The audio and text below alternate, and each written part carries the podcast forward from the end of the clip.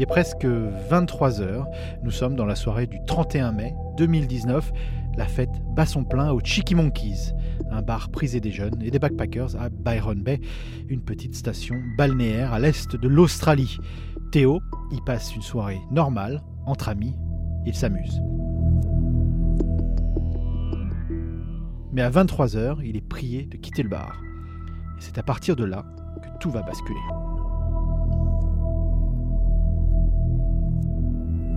Depuis, il a disparu et ça fait maintenant un an qu'on ne sait pas ce qui lui est arrivé.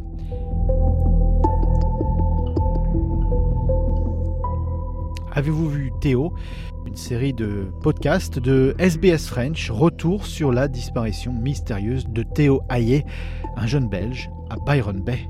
Reportage par Johanna Cabot. Police hold grave concerns for a Belgian teenager who went missing from Byron Bay 11 days ago. Backpacker Theo Hayes was last seen leaving a popular nightclub on the night of May the 31st.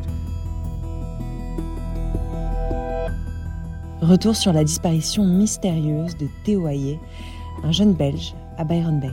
Théo, même quand il fait la fête, c'est un garçon raisonné en fait. Il a juste le comportement d'un jeune homme euh, de 18 ans qui passe une bonne soirée avec ses copains dans, dans un bar. Il s'amuse, il est ni complètement sous l'effet de l'alcool. Il est juste normal, il profite de sa soirée. Théo, quand il est sorti, n'était pas du tout ivre-mort. Ça a été confirmé par la police, ça a été confirmé par le videur qui l'a raccompagné jusqu'à la sortie. Dans la soirée du 31 mai au 1er juin 2019, Théo Hayé, un jeune backpacker belge de 18 ans, disparaît à Byron Bay. Après être sorti du bar le Cheeky Monkeys à 23h, on le voit sur les caméras de surveillance qui capteront les dernières images du jeune homme. Grâce à son téléphone portable, on sait qu'il est allé sur la plage de Talo ou Talo Beach. Avant cela, il se serait arrêté plusieurs minutes dans un terrain vague, puis aurait rejoint la plage par un sentier caché dans le bush. Sa casquette y sera retrouvée mi-juillet. C'est avec les données GPS dans son téléphone qu'on sait qu'il marchait à vive allure. Il est arrivé sur Talo Beach, une plage immense et sauvage, puis s'est dirigé tout à gauche à un endroit appelé Cozy Corner, de dangereuses falaises qui rejoignent le phare de Byron Bay. C'est le dernier endroit où le téléphone de Théo bornera peu avant 2 heures du matin. Un accident, une mauvaise rencontre? Depuis un an, c'est le mystère absolu. Les incohérences sont si fortes, les preuves si minces et les témoins si absents, qu'il est possible de tout imaginer.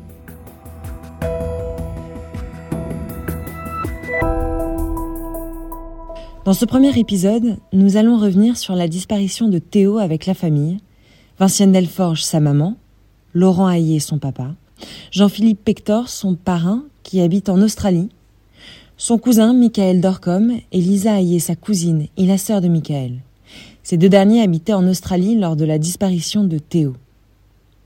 Enfin, David Murray, un journaliste d'investigation pour le média australien The Australian.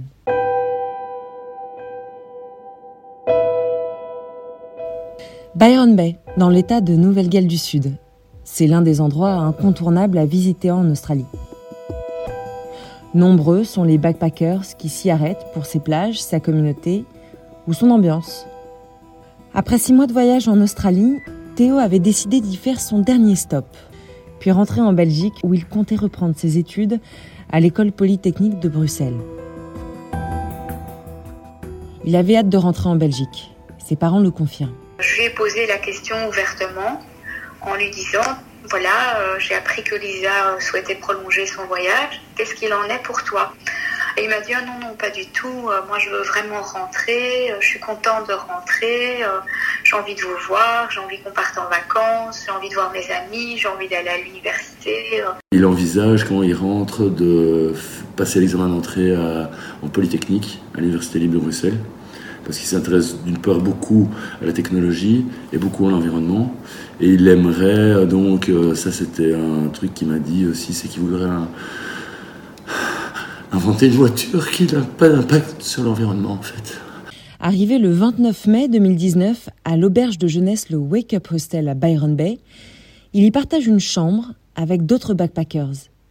Le soir du 31 mai, il rencontre Antoine, un autre jeune voyageur belge, à un barbecue.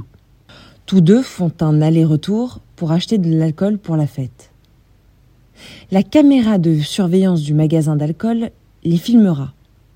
Des images rares de la dernière soirée de Théo.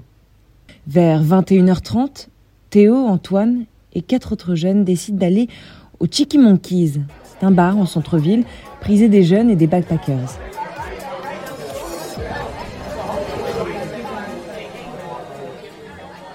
Nous sommes le vendredi et le bar est plein. On voit Théo sur les caméras surveillance.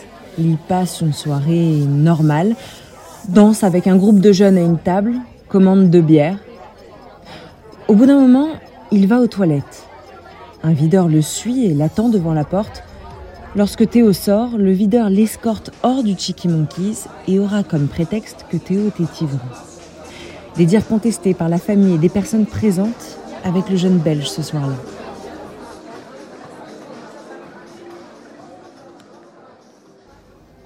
Vers 23h, la caméra de vidéosurveillance à l'extérieur du bar filmera Théo marcher, les yeux rivés sur son téléphone portable, puis il disparaîtra des images.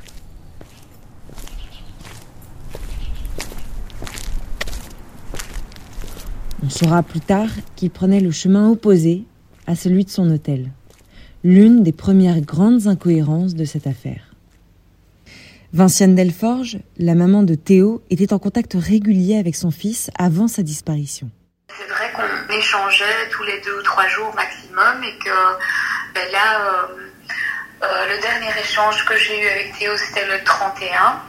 Et puis, euh, ben, le lendemain, je, me suis dit, ok, il fait peut-être quelque chose où il n'y a pas de réseau, euh, où il n'a pas son téléphone avec lui. Bah, le deuxième jour, euh, je m'inquiète un petit peu parce que j'ai pas de nouvelles de Théo. J'ai vraiment commencé à paniquer, à, me poser beaucoup de questions. Et, là, j'ai envoyé un message à son parrain et à sa cousine Lisa. Il n'avait pas eu de nouvelles non plus, quoi. Lisa Ayer, la cousine de Théo, essaye de le contacter, en vain. À ce moment-là, personne ne sait ce qu'il a fait le soir du 31 mai. Après plusieurs jours, et voyant que ses affaires et son passeport sont toujours dans sa chambre, le Wake Up Hostel signale la disparition du jeune homme à la police. Nous sommes le jeudi 6 juin, six jours donc après les derniers contacts, et alors même qu'il aurait dû quitter l'auberge trois jours avant.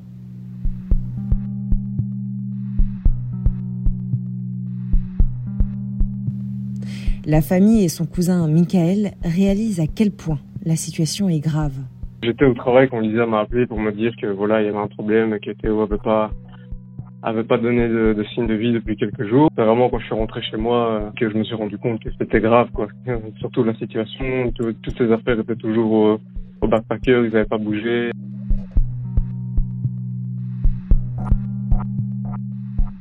Jean-Philippe, le parrain de Théo, qui l'avait accueilli au début de son voyage, décide d'aller vérifier les mouvements sur le compte bancaire de Théo. Un compte qu'ils avaient ouvert ensemble lorsque Théo était arrivé en Australie fin 2018. Les deux dernières transactions qui ont eu lieu sur son compte australien, et ça c'était deux dépenses au bar Cheeky Monkey à Byron Bay, le soir du 31 mai, et c'est comme ça je dirais que tout de suite on a focaliser notre attention vers, euh, vers Bayern Bay et vers la nuit euh, du 31 mai. Michael Dorcom décide avec Lisa de venir à Byron Bay pour organiser des recherches et font appel à des volontaires locaux pour les aider. Moi, j'étais à Brisbane et ma sœur était à Gatton, donc pas trop de Brisbane. Donc, on a un peu commencé à faire ce qu'on pouvait d'ici, appeler les hôpitaux autour de Byron Bay, mais euh, on s'est rendu compte que pour vraiment faire avancer les choses, il fallait aller à Byron Bay. Donc, on a posté un message sur le groupe Facebook. Euh, il y a un groupe Facebook pour la communauté de, de Byron Bay avec euh, des milliers de membres, en disant qu'on allait commencer des recherches nous-mêmes en parallèle à, ce que la police avait commencé. Voilà, on donnait rendez-vous à quiconque euh, était motivé de venir, de venir nous aider le, samedi matin à 9h du matin devant le, le Chicky Monkey. Entre-temps, Michael réussit à se connecter au compte Google de Théo et récupère des informations précieuses, notamment sur Google Maps, qui a enregistré cette nuit-là le parcours étrange de Théo, comme nous l'explique son parrain.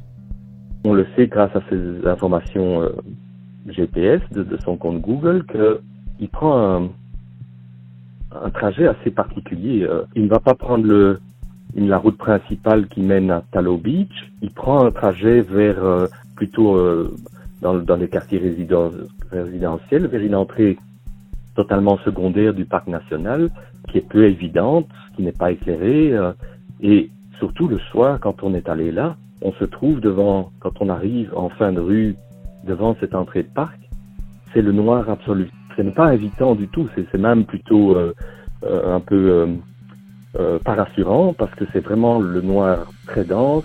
On sait que c'est la nature, le, avec tout ce que ça représente comme risque en Australie, le bush.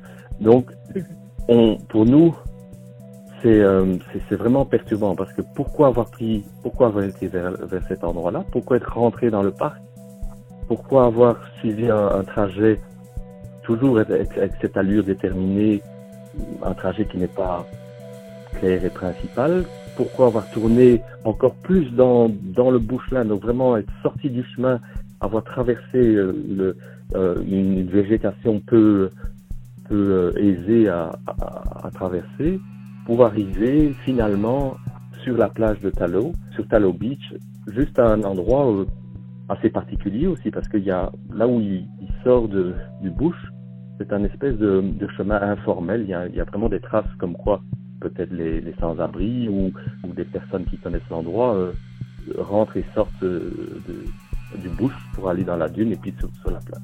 Tous ces éléments sont, très, euh, très étranges.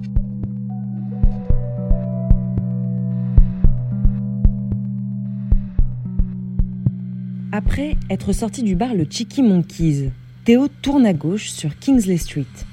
Un trajet à l'opposé de son auberge, le début d'une série de mouvements incohérents. Grâce au GPS du téléphone de Théo, activé entre 23h et minuit 5, le chemin parcouru et la vitesse moyenne ont été enregistrés avec assez de précision. Après avoir tourné sur Kingsley Street, il continue de marcher jusqu'à la fin d'une autre rue, Tennyson Street, où se trouve un terrain vague.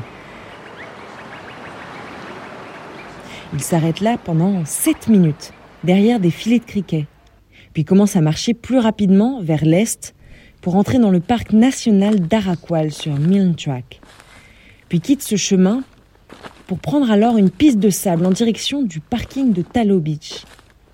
À ce moment, au lieu de continuer plus loin vers la route, il va tourner à droite et rentrer dans un chemin plein de broussailles, un chemin non défini, vers Talo Beach.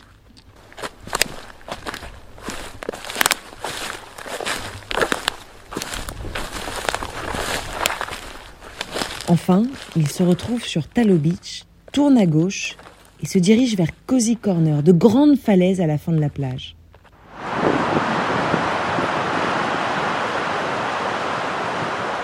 Tout d'un coup, il pénètre dans une petite clairière dans le bush sur une dune de plage, s'y arrête 5 minutes 30 avant de retourner sur la plage.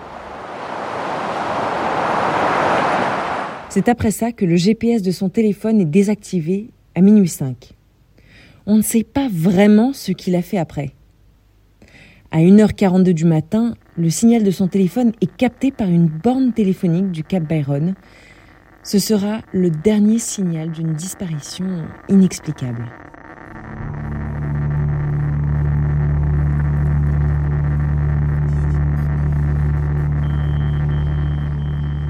Ce parcours soulève beaucoup de questions euh, ça fait partie de, la grande difficulté qu'on a à, comprendre ce qui s'est passé ce soir-là. Euh, c'est que priori, euh,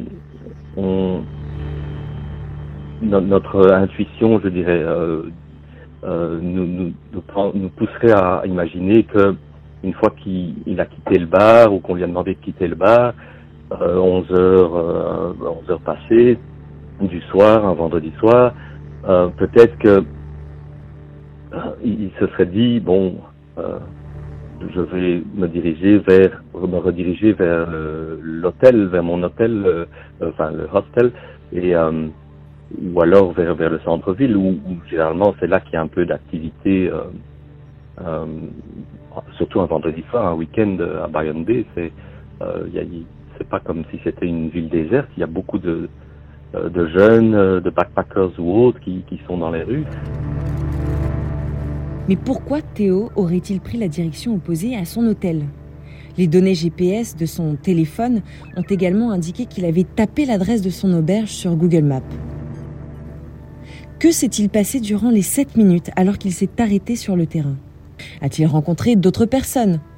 Pourquoi, au lieu de prendre le chemin principal pour aller à Talo Beach, est-il passé par un sentier non défini, dans le bush, dans la nuit noire et froide? Le 1er juin, c'est le premier jour de l'hiver en Australie. Et comment expliquer son arrêt de 5 minutes 30 dans le bush sur la plage? Des backpackers et des locaux affirment que Tallow Beach est une plage où les jeunes vont pour faire la fête, y passer la soirée. Théo a-t-il voulu continuer sa soirée après être sorti du Cheeky Monkeys?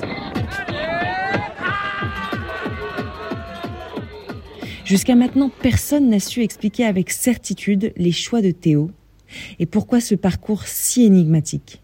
Pour moi, quand j'ai découvert ça, il n'y a, rien eu de cohérent. Je suis complètement tombée de nuit parce que, comme je disais, je le connais et pour moi, le parcours qu'il a fait, c'est pas la personne que je connais qui l'a fait. Et je suis pas en train de dire que c'est pas lui qui marchait parce que oui, c'est évident que c'était lui avec son téléphone. Mais il n'y a rien de cohérent et c'est pour ça que c'était difficile de, de même d'émettre des hypothèses parce qu'à chaque fois qu'on en était une, on était là, mais non, c'est pas possible, c'est pas lui et il y en a enfin on peut en, on peut en émettre des centaines des hypothèses comme ça et donc je, je sais pas. Théo serait-il parti volontairement? C'est une question qui s'est posée au début de l'enquête mais la famille est catégorique. Théo n'avait aucune raison ni l'envie de disparaître selon sa cousine Lisa et son papa Laurent. Non. Pas une seconde.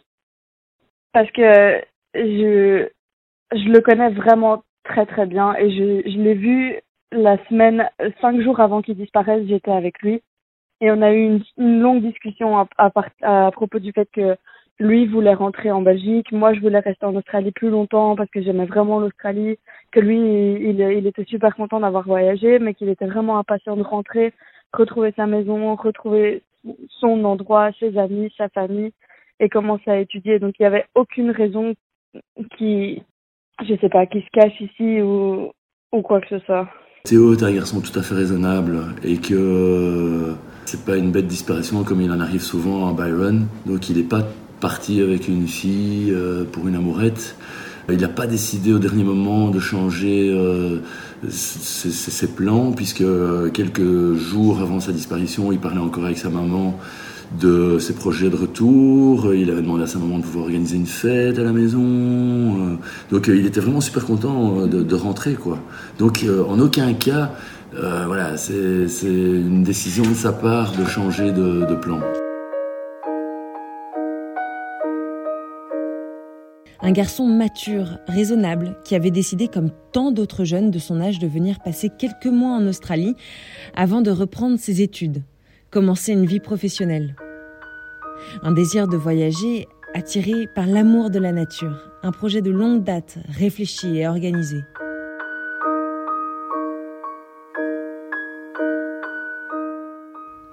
En arrivant, Théo avait rejoint son parrain près de Melbourne.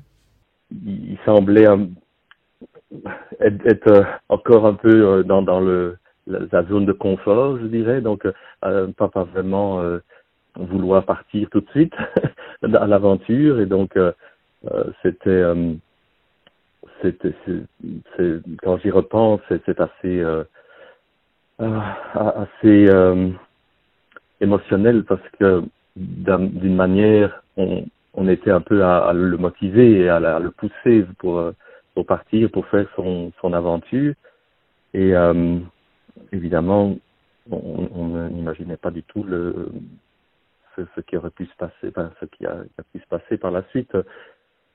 C'est, euh, je crois que le, le fait d'avoir euh, la possibilité de faire un working holiday visa euh, a, a, joué un rôle important dans le choix de l'Australie, euh, puisque ça permettait non seulement de faire, de visiter le continent, de visiter le, l'Australie, tout en combinant ça avec des expériences de travail et, rencontrer beaucoup d'autres jeunes d'autres origines de cultures variées. Donc ce côté des choses intéressait vraiment fort Théo. C'était plus que juste un voyage pour découvrir un pays, c'était un peu l'ensemble de toutes ces expériences qui, qui recherchait. La maman de Théo le décrit comme un garçon curieux, autonome, déterminé et surtout très responsable. Théo, euh, c'est le premier d'une fratrie de, garçons. Euh, ben, depuis que Théo est tout petit, euh, il, a toujours aimé la nature, l'environnement, les jardins, enfin voilà, tout ce qui a trait à la nature, mais aussi c'est un garçon qui est, qui, qui est très curieux de tout et qui est avide de connaissances. Voilà, euh, assez autonome, très responsable, euh, très organisé, très déterminé. Donc quand il veut arriver à quelque chose, même si ça ne paraît pas, on va dire, gagné d'avance, il va tout faire pour, on va dire, tout mettre en œuvre pour arriver à son objectif. Théo, euh, en partant, a dit à son frère, à son plus jeune frère, euh, enfin, euh, qu'il devait toujours réfléchir avant de poser un acte et que ben, chaque acte avait des conséquences et que parfois les conséquences pouvaient être graves ou dramatiques. Et donc voilà, ça ce sont les, paroles que Théo a dites à, à Lucas juste avant son départ. Euh, et ça, ça, résume assez bien, on va dire, euh, bah, sa manière d'être par rapport, euh, on va dire, à l'évaluation des risques. En écoutant la famille de Théo, on comprend que le choix d'une disparition volontaire s'efface et laisse place à toutes les hypothèses, comme l'explique le papa de Théo. Théo, j'insiste, est quelqu'un de très raisonné et raisonnable. Et bon, les pistes, c'est dès le départ, la maman de Théo et moi, avons tout de suite pensé soit à un accident, soit à une mauvaise rencontre. Très triste, désespérée, à l'idée de ne plus voir mon enfant, de ne pas savoir ce qui s'est passé. À la mi-juillet 2019, une casquette similaire à celle portée par Théo Hayé est retrouvée par les volontaires lors des recherches menées près du phare de Byron Bay. Nous sommes donc un mois et demi après les faits et c'est l'espoir de peut-être enfin avoir une réponse à tant de questions. Début mai 2020, l'ADN de Théo est confirmé et c'est bien sa casquette. Je crois qu'on peut, parler maintenant ouvertement de, ces résultats ADN puisqu'il y a eu une fuite dans, les médias.